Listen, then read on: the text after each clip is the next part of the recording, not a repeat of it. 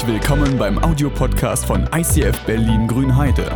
Wenn du Fragen hast oder diesen Podcast finanziell unterstützen möchtest, dann besuch uns auf icf-grünheide.de.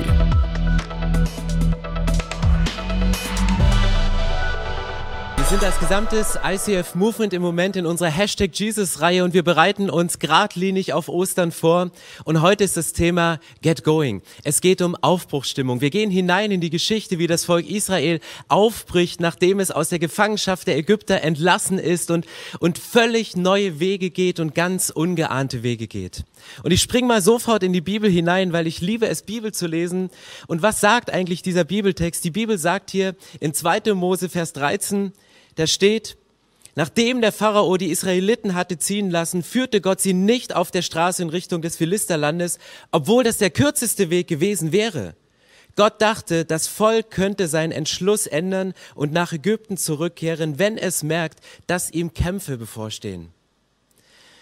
Gott kennt uns Menschen. Gott weiß, dass wenn uns Menschen Kämpfe bevorstehen, dass wir dann manchmal versuchen, eine Abkürzung zu gehen, dass wir dann manchmal versuchen, Dinge auf dem kurzen Dienstweg zu klären. Und ich finde das so realistisch, dass Gott mit den Menschen diesen Weg geht und Manchmal sind die Umwege, die wir gehen und die wir nicht gerne gehen wollen, die Extrameile, die zu uns gehört, eine, eine Plage, die über unser Leben hineinbricht, eine Krise, die es schwer macht, die wir nicht so richtig einordnen können.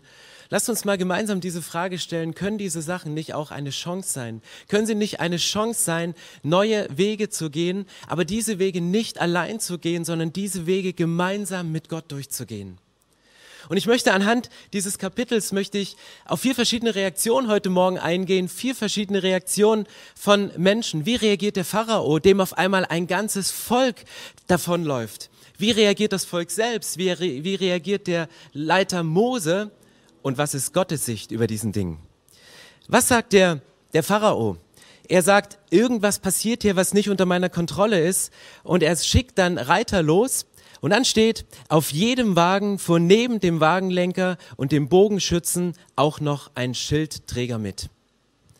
Der, der Pharao ist ein, ein sehr gebildeter Mann, weil er sagt, ich habe eine Krise, ich habe eine Herausforderung und um diese Krise zu bewältigen für ihn, macht er menschlich das, was ein Pharao machen muss. Er baut Teams zusammen aus einem Wagenlenker, aus einem Bogenschützen und einem Schildträger.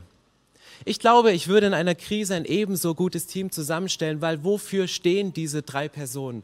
Wofür steht der Wagenlenker? Wofür steht der Bogenschütze? Wofür steht der Schildträger? Der Wagenlenker steht für Fokus.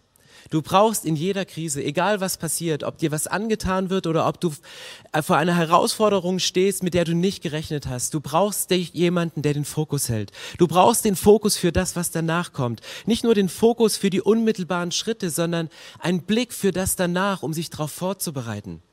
Es braucht aber auch Kämpfer in dieser Krise. Kämpfer wie unser Gesundheitswesen. Kämpfer, die sagen, wir, wir versuchen unsere Mission zu leben. Wir haben einen Auftrag. Wir, wir müssen Gesundheitswesen und Staat und Polizei und Kirchen aufrechterhalten. Und deswegen kämpfen viele Leute aber es braucht genauso auch jemanden, der ein Schild hält und eine Schutz, einen Schutzwall bildet. Menschen, die beten. Rentner, die jetzt zu Hause sitzen, isoliert sind und vielleicht nichts anderes mehr tun können, als für Menschen zu beten, die in Herausforderungen stehen, das tägliche Geschäft zu leisten. Für junge Menschen zu beten, die vielleicht zu leichtsinnig mit einer Situation wie dieser umzugehen. Fokus, Kampf und Schutz sind drei notwendige Sachen, um in Krisen weiterzugehen. Wie reagiert das Volk in der Situation? Als die Israeliten den Pharao und seine Truppen heranziehen sahen, packte sie das Entsetzen und zugleich schrien sie zum Herrn und Hilfe. Zugleich machten sie Mose bittere Vorwürfe. Gibt es denn in Ägypten nicht genug Gräber für uns? Warum führst du uns hierher? Wir sollten hier in der Wüste sterben? Was hast du uns angetan? Das Volk macht Mose Vorwürfe. Auch das ist eine normale menschliche Reaktion. Wir Menschen suchen immer nach Gründen, wir Menschen suchen immer nach Ursachen, wir suchen immer nach Schuldigen. Warum kommt diese Krise? Wer hat da im Labor nicht aufgepasst, dass ein solcher Virus sich ausbreiten kann? Warum funktioniert das nicht so? Warum sind wir nicht optimal vorbereitet? Und Vorwürfe und Schuldzuweisung ist das, was uns im Moment nichts bringt, was auch dem Volk Israel im Moment nichts gebracht hat. Weil warum Schuld? Zuweisung, um die Schuld wegzuschieben von sich, um zu sagen, ich bin es nicht, sondern jemand anderes? Und wie reagiert Mose in diesem Moment? Er macht das einzige Richtige, was ein pastoraler Leiter nur machen kann. Vers 13. Doch Mose antwortete, habt keine Angst, verliert nicht den Mut, ihr werdet erleben, wie der Herr euch heute rettet. Denn die Ägypter, die euch jetzt noch bedrohen, werdet ihr nie wiedersehen. Der Herr selbst wird für euch kämpfen, wartet ihr nur ruhig ab. Mose macht das einzig Richtige, was ein Leiter tun kann. Er beruhigt das Volk. Er predigt, sagt, hey, habt keine Angst. Ihr seid aufgehoben in Gottes Hand. Gott wird für euch kämpfen. Das Problem, was hier in Form der Ägypter die Bedrohung für die Israeliten zu dem derzeitigen Zeitpunkt ist, sagte, das wird bald kein Problem mehr für euch sein. Mose spricht Hoffnung zu. Mose spricht Hoffnung aus für Menschen, die in einer ausweglosen Situation sind, wo sie vor sich das Tote Meer sehen und nicht weiter können und hinter die Truppen der Ägypter, die herannahen, eine Situation, wo du nicht vor und auch nicht zurück kannst, eine absolut ausweglose Situation. Und Mose beruhigt sie und sagte, es gibt Kämpfe, die könnt ihr nicht kämpfen. Es gibt Kämpfe, die wird Gott für euch selber austragen. Und es ist wichtig für uns in der derzeitigen Phase zu sagen, wir brauchen dieses Vertrauen auf Gott. Lasst uns unser Vertrauen in Gott wieder neu stärken, um auf Gott zu vertrauen. Und das sind Reaktionen eines Pharao, der ein Krisenteam zusammenstellt für seine Art von Krise. Das ist die Reaktion des Menschen und das ist die Reaktion eines Leiters, wie er reagiert. Aber was ist eigentlich Gottes Sicht über einer solchen Situation? Vers 15. Der Herr, Gott selbst, aber sagte zu Mose, warum schreist du zu mir um Hilfe? Sag den Israeliten lieber, dass sie aufbrechen soll. Heb deinen Stab hoch und steck ihn aus über das Meer. Gott sagt, lieber Mose, warum schreist du zu mir? Warum fragst du mich gerade um Rat? Ich habe dir doch einen Auftrag gegeben. Und dein Auftrag, lieber Mose, ist es doch, das Volk zu führen. Ich habe dir die Verheißung von dem verheißenen Land gegeben. Für mich gibt es eine andere Welt, nicht nur die Welt, die ihr im Moment gerade erlebt, sondern es gibt eine Welt darüber hinaus. Und Gott geht mit Mose ernstlich ins Gespräch und sagt, du als geistlicher Leiter, du als Pastor, jemand, der Verantwortung hat für ein Volk, bitte führe Menschen in das verheißene Land, erinnere sie daran, was für Verheißungen in meinem Wort stehen und nimm deine Aufgabe als Leiter wahr, heb deinen Stab hoch, bahne einen Weg, geh als gutes Beispiel voran und kämpfe mit dem Volk für meine Sache. Und ich weiß nicht, wie ich in einer solchen Situation als Leiter reagiert hätte, wie ich mein Team aufgebaut hätte, was ich predigen würde, ob ich so nah an Gott dran bin, um seine Weisung auch wirklich zu hören. Warum ist das Volk in dem Moment ruhig geblieben? Warum haben sie dem Mose, ihrem Leiter, weiter vertraut in dieser Situation? Weil was passierte ein paar Tage zuvor? Ein paar Tage zuvor saßen alle Israeliten in ihren Häusern. Zehn Plagen sind bereits über Ägypten hereingebrochen und sie haben bei jeder Plage gehofft, hoffentlich ist es die letzte Plage. Hoffentlich bringt diese Plage den Pharao auf andere Gedanken, dass er uns endlich ziehen lässt.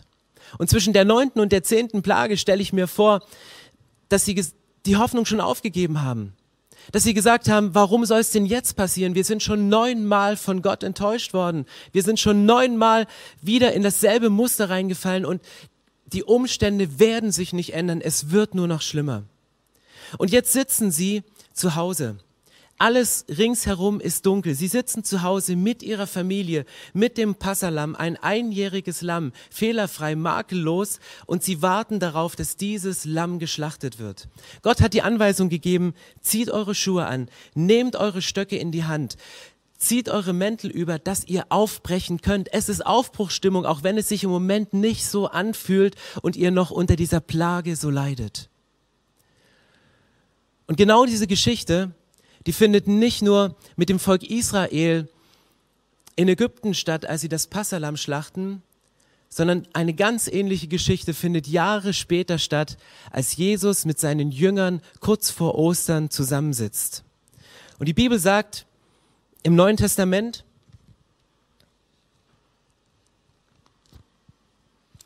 In Lukas 22, Vers 19 ist diese Szene geschildert vom letzten Abendmahl, schon mehrfach gezeichnet. Dann nahm Jesus ein Brot, er dankte Gott dafür, brach es in Stücke und gab es ihnen mit den Worten, das ist mein Leib, der für euch hingegeben wird. Feiert dieses Mal immer wieder und denkt daran, was ich euch getan habe, so oft ihr von diesem Brot esst. Jesus feiert im Rahmen des Pessachfestes, er feiert im Rahmen dieses Festes, feiert er das Abendmahl mit den Jüngern. Und hier ist die Rede von einem Brot. Und ich möchte mit euch ein bisschen in die jüdische Geschichte hineinspringen. Was meint dieses Brot eigentlich? Was verbirgt sich hinter diesem Brot?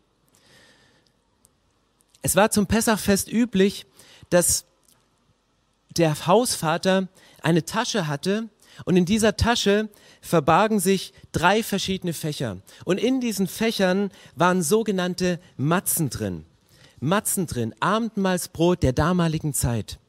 Das ist sauerteigfrei. Warum wurde das ohne Sauerteig gebacken? Weil Sauerteig, das ist etwas, was Zeit braucht zum Gären. Das ist etwas, was sich ausbreitet, was, was Volumen gewinnt. Aber damals, zu Zeiten des Passas, hatten die Leute keine Zeit. Und deswegen hat Gott gesagt, lasst den Sauerteig weg, ihr müsst schnell was backen. Und deswegen wird dieses Fest auch das Fest der ungesäuerten Brote genannt. Und diese Matzen sind diese ungesäuerten Brote. Und diese Tasche, die die Juden verwenden, die hat drei verschiedene Fächer. Und die Zeremonie war immer die gleiche bei den Juden. Der Vater nahm diese Tasche und er nahm immer das Brot aus der mittleren Tasche heraus. Er nahm dieses Brot aus der mittleren Tasche, dann brach er dieses Brot entzwei steckte eins davon wieder zurück in diese Tasche, das andere umwickelte er mit einem Tuch und versteckte es irgendwo im Haus. Und er versteckte es deswegen im Haus, weil am Ende dieser Pessach-Zeremonie die Kinder dieses Stück Brot suchen durften. Sie durften es im ganzen Haus suchen und es wieder zurück an diesen Tisch bringen. Und die Juden haben diese Tradition über Jahre gefeiert und nicht jeder wusste, was das für eine Bedeutung hat, warum der Hausherr immer nur dieses mittlere Brot genommen hat, warum die Rabbis immer nur aus dieser mittleren Tasche dieses Brot genommen haben. Und so haben sich verschiedene Theorien gebildet. Die Theorien sagen, diese drei Brote haben verschiedene Symbole. Das erste Brot, das oberste, das bedeutet das Symbol für Gott, den Vater. Das zweite ist das Symbol für Jesus, den Sohn und den Messias. Und das dritte Brot ist das Symbol für Gott in Form des Heiligen Geistes. Und andere Rabbis sind weitergegangen und haben überlegt, was könnte das denn für eine übertragene Bedeutung haben? Und sie haben gesagt, das erste Brot ist der Gedanke. Das ist das, was man mit dem Schöpfer Gott verbindet, wenn Gott sagt, ich stelle mir vor, wie diese Welt aussehen soll und aus seiner Vorstellungskraft, aus dem Gedanken hinaus schafft Gott eine Erde und er formt sie, er formt die Menschen, er macht einen Plan für diese Menschen. Er spricht davon, dass das zweite Brot die Rede ist, das Wort. Das Wort, welches Jesus ist. Die Bibel sagt, Jesus war, am Anfang war das Wort und das Wort war bei Gott und das Gott und das Wort war Gott. Jesus ist das Wort von Gott. Und das dritte ist die Tat. Das dritte ist die Tat, eine Folge, die daraus hinausläuft. Und wenn der Heilige Geist in dir ist, dann bist du ein Mensch, der tatkräftig ist, der anfängt, seinen Alltag zu gestalten, der anfängt, geistliche Dinge zu formen und nicht nur den Gedanken zu haben und es auszusprechen, sondern es im nächsten Moment auch handkräftig in die Tat umzusetzen. Und genau nach diesem Vorbild feiert Jesus dieses Abendmahl. Er nimmt diese Tasche heraus. Er greift nach diesem mittleren Brot und er symbolisiert damit nichts anderes, als dass er sagt, ich bin dieses Brot. Ich bin dieses Brot, das für euch gebrochen wird. Und Jesus macht hier etwas wirklich Schockierendes für die Leute, weil es gehörte nicht zum Teil der Zeremonie, dass das Brot noch ein zweites Mal gebrochen wird. Und das war schockierend für die Leute, dass Jesus es am Ende der Zeremonie nochmal nimmt. Die Rabbis haben ganz viel Wert darauf gelegt, dass das der letzte Ritus ist, bevor sie die Halal-Psalmen, die Jubelpsalmen singen. Ihnen war es so wichtig, mit diesem Brechen des Matzen abzuschließen, damit man nicht so wie die Griechen danach noch auf Party geht und weiterfeiert. Sie haben gesagt, wir versiegeln unsere Pessach-Zeremonie mit dem Brechen dieses Brotes. Es kommt ursprünglich aus der griechischen Sprache Epikomen, das heißt das, was danach geschieht. Weil Jesus sagt, nachdem sie gegessen hatten, kamen sie zusammen und brachen dieses Brot. Und Jesus sagt damit, neben der ersten schockierenden Sache, dass er etwas macht, was man eigentlich in dem Brauch nicht so macht, noch eine zweite schockierende Sache, nämlich er bezieht das Brot auf sich. Jesus bezieht das Brot auf sich. Er sagt, dies ist mein Leib, der für euch gebrochen wird. Das ist mein Körper. Und er stellt die Verbindung her, die zutiefst in der Symbolik von diesem Matzen liegt, von der Geschichte der Israeliten, die das beim Auszug des Volkes Israel beim ersten Pessach gefeiert haben, zieht er es in die Zeit zurück, in der Jesus lebt. Und er stellt die Verbindung her. Warum ist Jesus dieses letzte Lamm? Er sagt, das, was zum Schluss steht, das bin ich. Das, was am Ende dieses Festes ist, das bin ich. Und Jesus sagt, ich bin sozusagen das letzte Passalam. Es müssen wie bis zu diesem Zeitpunkt nicht weitere einjährige Lämmer geschlachtet werden, um eure Sünden zu, zu büßen, um zum Priester zu gehen, um dieses schlachten zu lassen, sondern Jesus sagt, ich möchte mein Leben zum Opfer für euch geben. Ich gebe mein Leben, ich lasse es brechen für euch, damit euch vergeben ist und damit nicht viel Blut vergießen muss, vergieße ich einmal das Blut. Und Jesus lässt buchstäblich seinen Körper brechen. Jesus lässt buchstäblich sein Blut fließen für diese Menschen. Und in dem Moment, wo es gebrochen wird, passiert in der unsichtbaren Welt etwas, nämlich dass Kraft freigesetzt wird für die Vergebung von Dingen, die dein Leben so schwer machen, von Plagen, die über deinem Leben hereingebrochen sind, ob plötzlich oder ob sie schleichend gekommen sind. Jesus hat die Plagen deines Lebens gebrochen. Und dann passiert mit Jesus genau dasselbe, was Teil der jüdischen Tradition war, das Brot wurde eingewickelt in Stoff, der Körper von Jesus wurde eingewickelt in Leinen und wurde beiseite gelegt, wurde ins Grab gelegt. Aber Jesus blieb nicht in diesem Grab. Jesus blieb nicht in diesem Grab, sondern am dritten Tag ist er auferstanden und diese Leinentücher, sie lagen noch da. Und Jesus ist auferstanden und feiert dieses Abendmahl wieder mit seinen Jüngern um ein Zeichen zu setzen und sagt, den Weg bin ich nicht umsonst gegangen, sondern ich möchte mein Leben mit euch teilen. Ich habe mein Leben gegeben, damit ihr leben könnt. Und Jesus spricht hier von einem Leben, und er meint einen Frieden mit Gott, einen tiefen Frieden, dass man in Krisensituationen, in Zeiten, wo man geplagt wird von Dingen, die von außen kommen, die Ruhe bewahren kann und seinen Fokus auf Gott hält. Dass man kämpfen kann für die Dinge, die einem wichtig sind, dass man kämpfen kann für die Werte, die Gott hineinlegt, aber dass man genauso auch einen Schutzraum hat. Und ich möchte diese Predigt beenden mit einem mit einer Geschichte von einer Frau, die genauso gekämpft hat, mit einer ganz alltäglichen Situation. Es waren Gedanken von Minderwert in ihrem Leben und sie hat versucht zu kämpfen, aber hat gemerkt, dass sie an falschen Stellen kämpft. Und dann kam Jesus in ihr Leben hinein und Jesus hat ihr Leben auf eine ganz besondere Art und Weise berührt und verändert, sodass sie jetzt diese Geschichte erzählen kann. Aber seht selbst.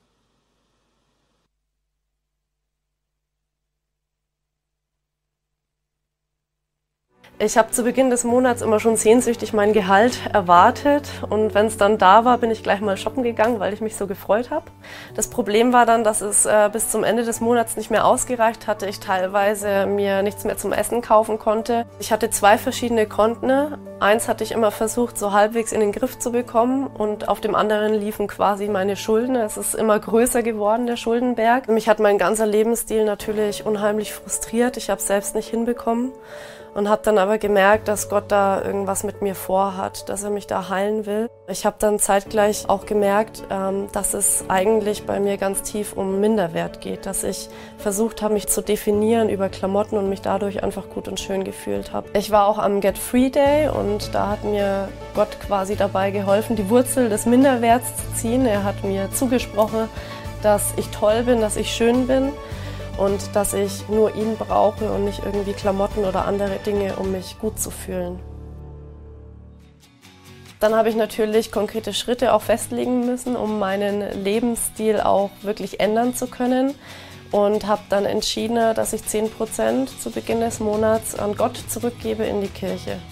Die komischen Lebensweisen, die ich hatte, musste ich ja trotzdem irgendwie anpacken und das war dann schon sehr herausfordernd für mich am Anfang.